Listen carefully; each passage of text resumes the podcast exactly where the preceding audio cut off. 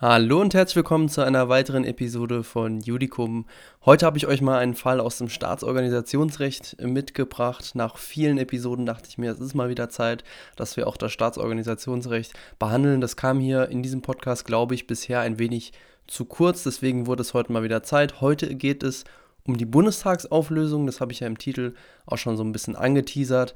Ich dachte mir, wir machen heute mal ein bisschen Staatsorganisationsrecht äh, passend vor den Klausuren, die bald jetzt hier im Februar kommen. Ich habe ja letztens eine Umfrage auf Instagram gemacht, wann eigentlich eure Klausuren sind, vor allem natürlich bei den Leuten, die noch nicht in der Examensvorbereitung sind. Und es ist nun mal bei den meisten Februar gewesen und ich dachte mir, ja, jetzt machen wir mal ein Thema, was auf jeden Fall auch in einer Klausur drankommen könnte. Und was natürlich auch ähm, zu unserem jetzigen Lernpaket bei Judicum Premium passt, wenn ihr Staatsorganisationsrecht im Allgemeinen mal wiederholen wollt, dann könnt ihr gerne auf meinjudicum.de gehen. Das ist in der Folgenbeschreibung verlinkt und da könnt ihr dann auch nochmal das generelle äh, Staatsorganisationsrecht einfach direkt wiederholen, passend einfach zu dieser Episode. Aber ich würde mal sagen, erstmal ein paar Worte von unserem Sponsor Talent Rocket und danach geht's los mit der Folge. Judicum wird euch präsentiert von Talent Rocket der größten Karriereplattform für JuristInnen. Talent Rocket wünscht dir viel Spaß mit der neuen Folge von Judicum. Der Bundeskanzler K., der zugleich Parteivorsitzender der S-Partei ist, ist erst seit einigen Monaten im Amt des Bundeskanzlers. In der Öffentlichkeit wird er dennoch schon jetzt stark kritisiert. Dabei werden vor allem immer mehr Stimmen laut, die dem K Beihilfe zu einer strukturell organisierten Steuerhinterziehungsmasche einiger Unternehmen vorwerfen. Obwohl diese Vorwürfe dem K nie nachgewiesen werden können, melden sich auch zunehmend Abgeordnete aus der S-, G- und F-Partei, die die regierungsbildende Koalition darstellen Viele der Abgeordneten halten eine Beteiligung des Bundeskanzlers an den Steuerhinterziehungen für überwiegend wahrscheinlich, obwohl sich dieser öffentlich aufgrund von Erinnerungslücken von den Vorwürfen erfolgreich distanzieren konnte. Sie sind deshalb auch nicht mehr mit der politischen Zielsetzung von K einverstanden. So fordern 63 Abgeordnete der G-Partei in einem Beschluss einen Kurswechsel in der Klimapolitik. Auch fordern ganze 80 Abgeordnete der S-Partei in einem offenen Brief an den Bundeskanzler eine generelle Korrektur seiner Politik Weitere 40 Abgeordnete der F-Partei zweifeln außerdem lautstark in einer Bundestagssitzung an der Integrität des K sowie seiner Ausrichtung in der allgemeinen Innenpolitik. Die Fraktion aus S, G und F-Partei hat im Bundestag insgesamt 416 Abgeordnete sitzen. K ignoriert die Kritik jedoch und fährt seine politische Ausrichtung weiter wie zuvor der Parteivorsitzende der G-Partei erklärt in einer deutschlandweit ausgestrahlten TV-Sendung daraufhin, dass der Kanzler durch die stringente Verfolgung seiner politischen Präferenzen nicht nur die politische Handlungsfähigkeit von Deutschland gefährde, sondern auch seine Pflichten gegenüber den einzelnen Bundesländern verletze, weshalb man einen gerichtlichen Bund-Länder-Streit eventuell anpeilen werde. Im weiteren Verlauf der nächsten Woche wächst der Druck und Widerstand gegen K im Bundestag dann immer mehr obwohl bisher jetzt noch keine Gesetzesvorhaben der Bundesregierung im Bundestag gescheitert sind, entschließt sich der K gemäß Artikel 68 Grundgesetz die Vertrauensfrage zu stellen. Er verfolgt dabei die Absicht, bei der Abstimmung nicht die erforderliche Mehrheit zu erhalten und so den Weg für Neuwahlen zu eröffnen den entsprechenden Antrag begründet er damit, dass die erforderliche Mehrheit im Bundestag für das Regierungsprogramm nicht mehr gewährleistet sei und er deshalb gezwungen sei, zur Erhaltung seiner Handlungsfähigkeit hiervon deutlich abzurücken. Bereits vier Tage nach der Antragstellung findet dann die Abstimmung über die Vertrauensfrage im Bundestag statt.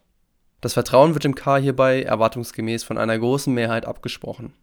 Daraufhin schlägt K dem Bundespräsidenten die Auflösung des Bundestages vor nach umfassender Abwägung der für und gegen eine Auflösung sprechenden Gesichtspunkte entspricht der Bundespräsident diesem Vorschlag dann und ordnet eine Woche nach Abstimmung mit Gegenzeichnung des K die Auflösung des Bundestages an.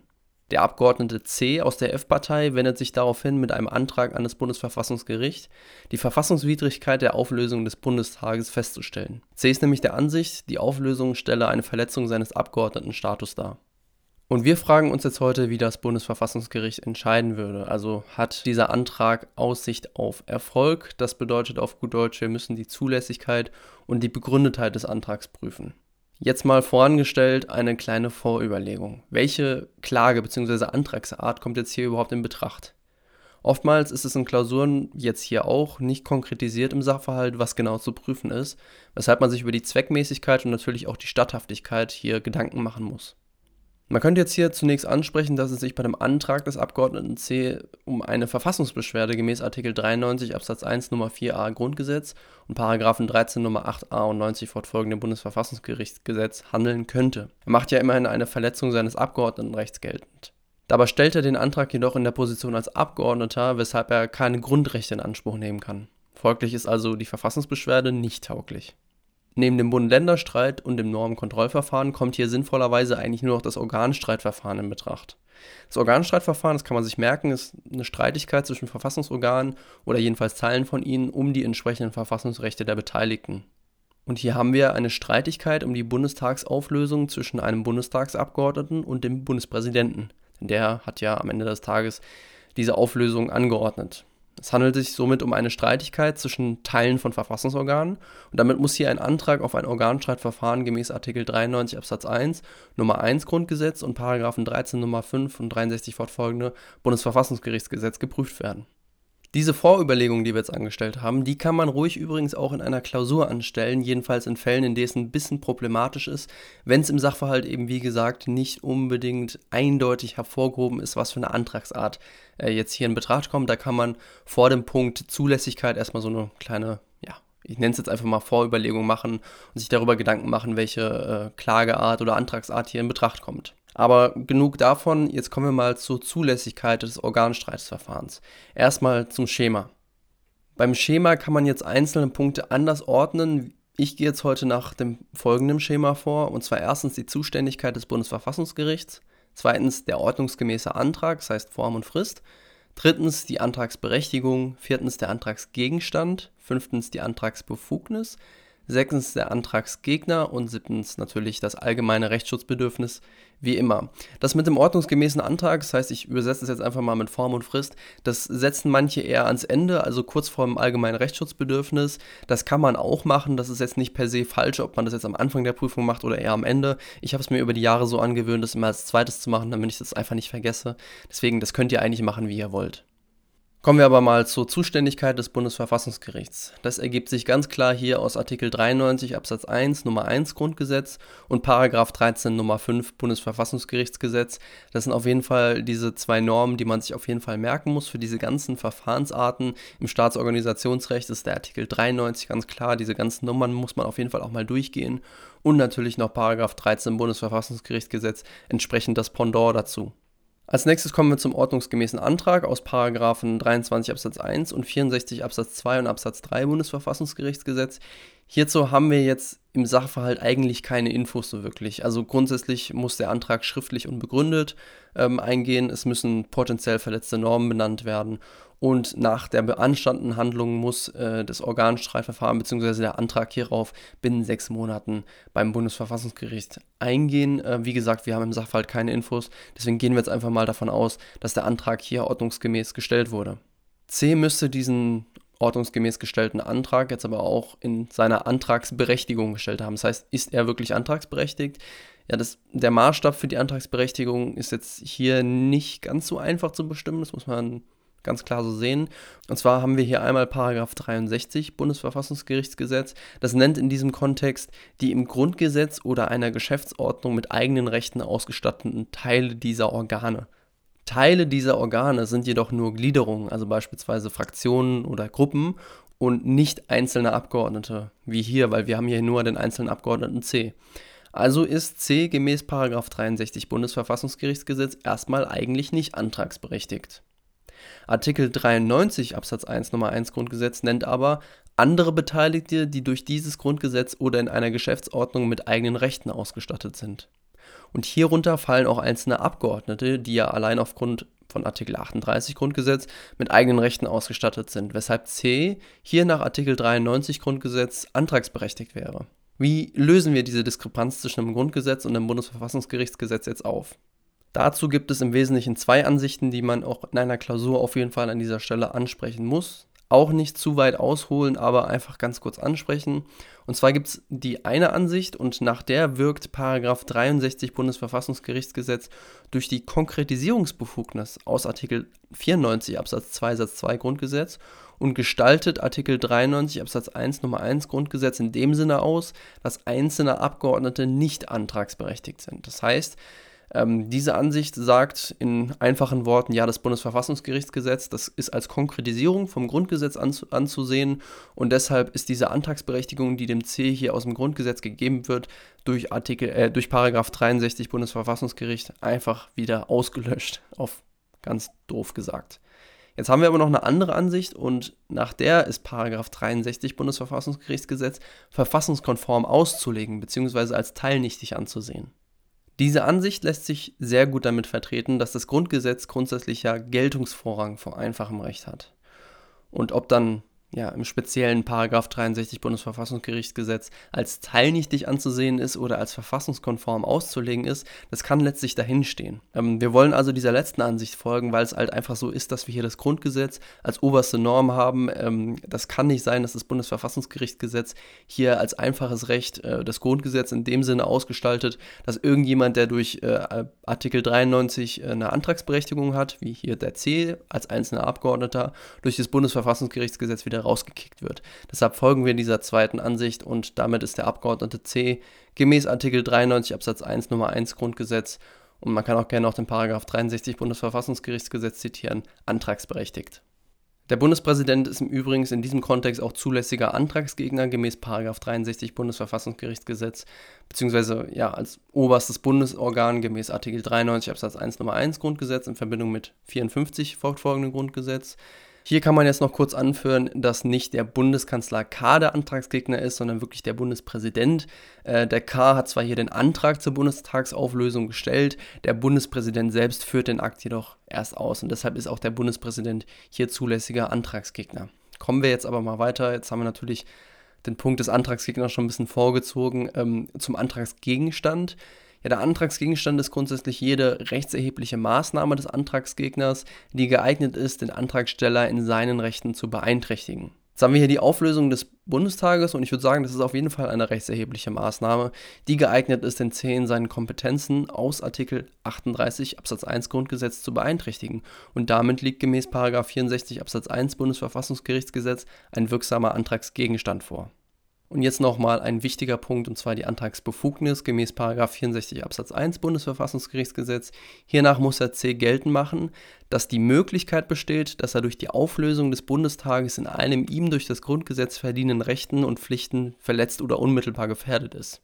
Und hier besteht jedenfalls die Möglichkeit der Einschränkung des Rechts, das Bundestagsmandat gemäß Artikel 38 Absatz 1 Satz 2 in Verbindung mit Artikel 39 Absatz 1 Satz 1 Grundgesetz für die Dauer der Legislaturperiode wahrzunehmen. Und damit liegt auch eine taugliche Antragsbefugnis gemäß 64 Absatz 1 des Bundesverfassungsgerichtsgesetzes des C vor. Zum Schluss sprechen wir noch ganz kurz das allgemeine Rechtsschutzbedürfnis an. Das kann man kurz halten. Also hier kann man sagen, ja, der C könnte hier in einem seiner zugewiesenen Kompetenzen aus dem Grundgesetz verletzt sein und diese potenzielle Verletzung kann er nicht auf anderem Wege beseitigen, als hier zum Bundesverfassungsgericht zu gehen. Und damit liegt auf jeden Fall ein Rechtsschutzbedürfnis vor. Damit haben wir auch einen insgesamt zulässigen Antrag, was alles andere hätte mich auch zum Beispiel jetzt in einer Klausur gewundert. Also wenn hier auf jeden Fall die Zulässigkeit und die Begründetheit geprüft werden soll, dann fliegt man meistens nicht in der Zulässigkeit raus. Wenn man es mal sollte, dann hat man wahrscheinlich entweder eine Meinung verfolgt, die jetzt der Professor nicht so unbedingt verfolgt. Dann muss man aber auf jeden Fall mit einem Hilfsgutachten weiterprüfen. Auf keinen Fall an dieser Stelle dann aufhören, wenn man bei der Zulässigkeit irgendwo rausfliegt. Aber wie gesagt, in den meisten Fällen kommt man eigentlich dazu, dass der Antrag zulässig ist.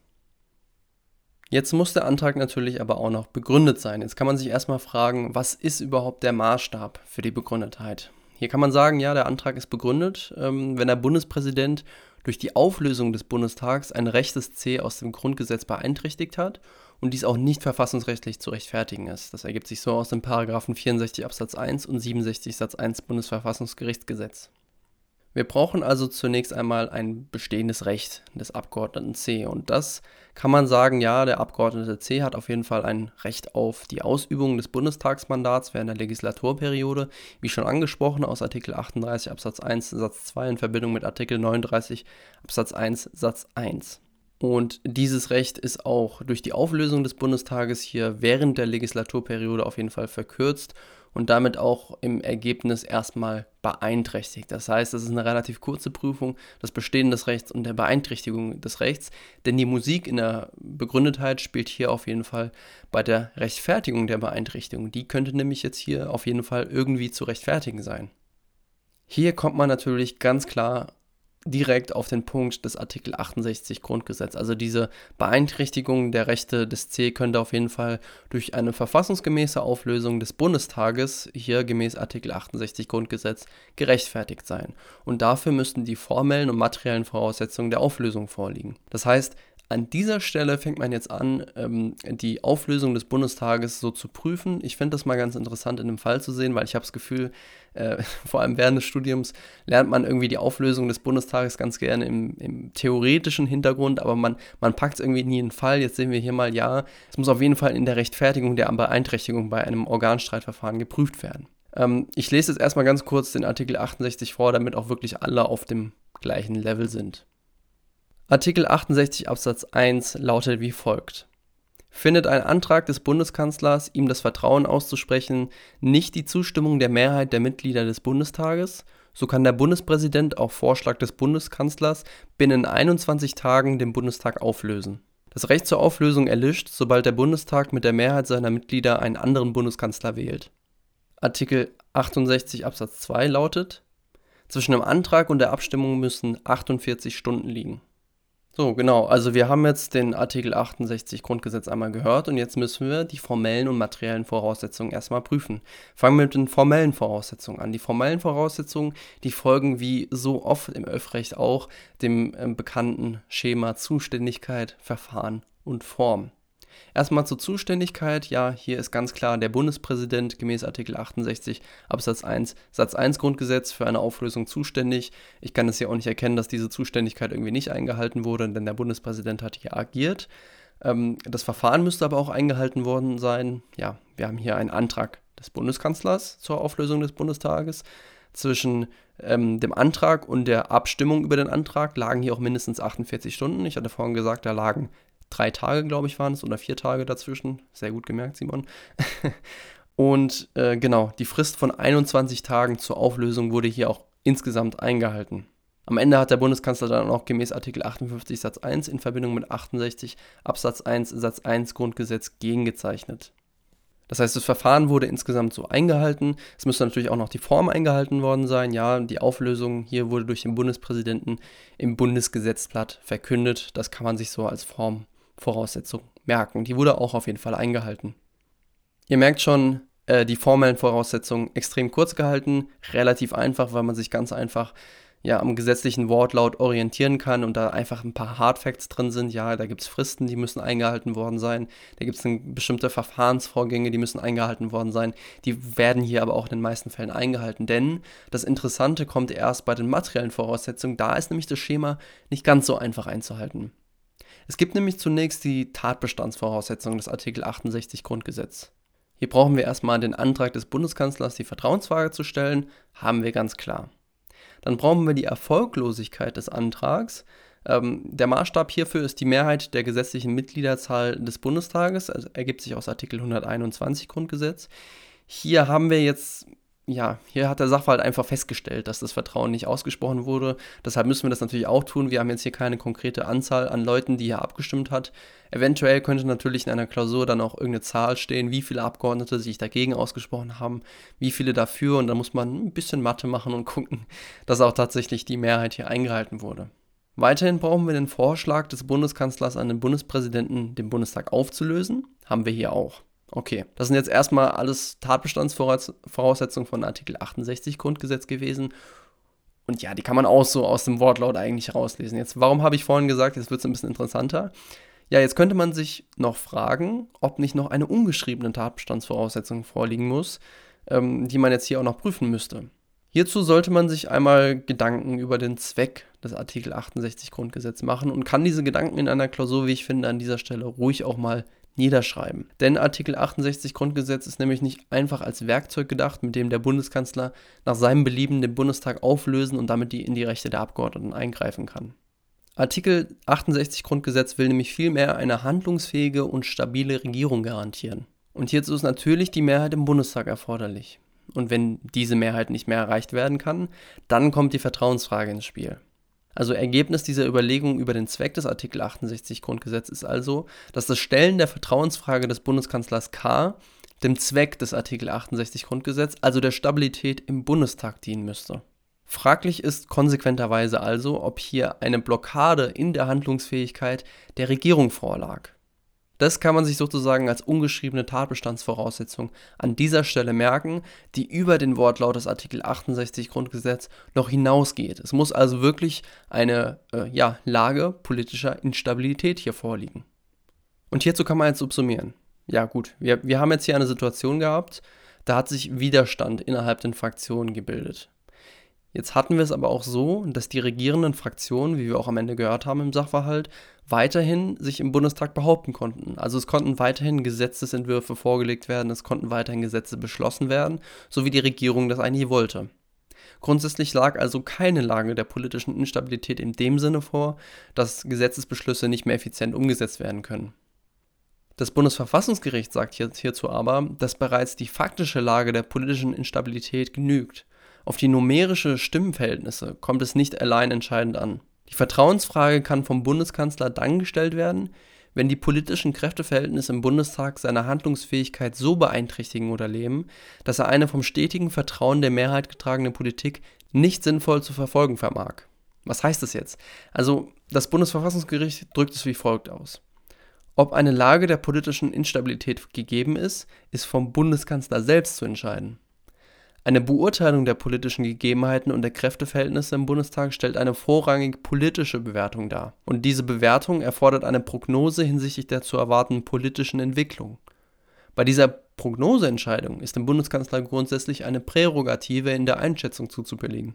Wir prüfen an dieser Stelle also vor allem, ob die Einschätzung des Bundeskanzlers zur politisch instabilen Lage hier plausibel erscheint. Und hierzu kann man einmal aufzählen, was wir alles haben ja, wir haben Widerstand aus den eigenen Reihen. Wir haben über 100 Abgeordnete, die eine Korrektur der Politik von K in einem offenen Brief verlangen. Wir haben Zweifel an der Integrität des Ks, die offen im Bundestag von der eigenen Regierungsfraktion diskutiert werden und der Parteivorsitzende der koalierenden G-Partei neigt im bundesweiten Fernsehen dazu, einen Rechtsstreit zu erwägen.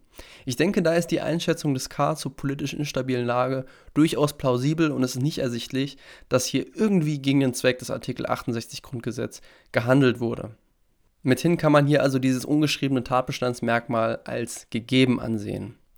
Das kann man natürlich, wie so oft auch, und ich werde wirklich nicht müde, das zu erwähnen, auch anders sehen. Gerade in einer Klausur kann man natürlich viel mit Argumenten arbeiten und man könnte hier vielleicht auch irgendwie dazu kommen zu sagen, ja, es wurden doch weiterhin Gesetze äh, vom, vom Bundestag beschlossen, von der regierenden Koalition. Da kann man vielleicht nicht unbedingt von einer politisch instabilen Lage ausgehen, jedenfalls so lange, wie diese, ja, wie diese Beschlüsse noch äh, durchgesetzt werden können. Wie gesagt, kann man auch anders sehen. Ich sehe jetzt hier eher, dass es plausibel erscheint, dass eine Lage politischer Instabilität vorlag. Dann müssen wir also, nachdem wir durch die Tatbestandsmerkmale und die ungeschriebenen vor allem durch sind, noch zu den Rechtsfolgen kommen.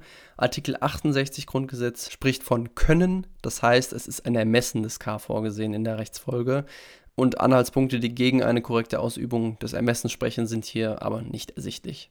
Damit war die Auflösung des Bundestages insgesamt verfassungsgemäß und rechtfertigt damit die Beeinträchtigung der Rechte des Abgeordneten C. Folglich ist der Antrag des C unbegründet und das Organstreitverfahren hat damit keine Aussicht auf Erfolg. Wir sind jetzt also schon am Ende dieser Folge angekommen. Wir haben die Zulässigkeit und Begründetheit geprüft. Der Antrag war zulässig, aber unbegründet. Und bevor jetzt schon die ersten wegschalten, noch ein ganz kurzer Hinweis. Also wir haben noch eine Staffel 2 Folge 3. Und in dieser Staffel 2 Folge 3, da könnt ihr auf Spotify und Apple Podcasts einfach runterscrollen. Ihr könnt es auch einfach suchen. Da haben wir nämlich ähm, in der Zusatzfrage ebenfalls die Vertrauensfrage aus einer eher theoretischen Sicht behandelt. Also falls ihr die Voraussetzungen insbesondere der echten und unechten Vertrauensfrage noch einmal wiederholen möchtet, da kann ich euch die Staffel 2 Folge 3 auf jeden Fall ans Herz legen. Da geht es auch noch um einen Fall vorher. Das heißt, die, wir haben die Folge so aufgebaut, dass wir am Anfang einen Fall haben und dann am Ende des keinesfalls, weil es halt noch ein bisschen, bisschen Zeit übrig war, haben wir noch diese extra Frage, diese Zusatzfrage der Vertrauensfrage eingebaut. Da könnt ihr es dann gerne nochmal wiederholen. Die Folge ist in der Folgenbeschreibung verlinkt und ich werde generell auch eigentlich alle Staatsorga-Folgen verlinken, ähm, die wir bisher so gemacht haben, damit ihr gerne einen kleinen Staatsorga-Marathon machen könnt. So viele Folgen sind das auch nicht. Ich glaube, wir haben vorher drei Folgen oder so insgesamt gemacht. Das heißt, wir sind jetzt bei insgesamt vier Folgen. Das ist, glaube ich, ja, das ist vielleicht so eine Stunde insgesamt.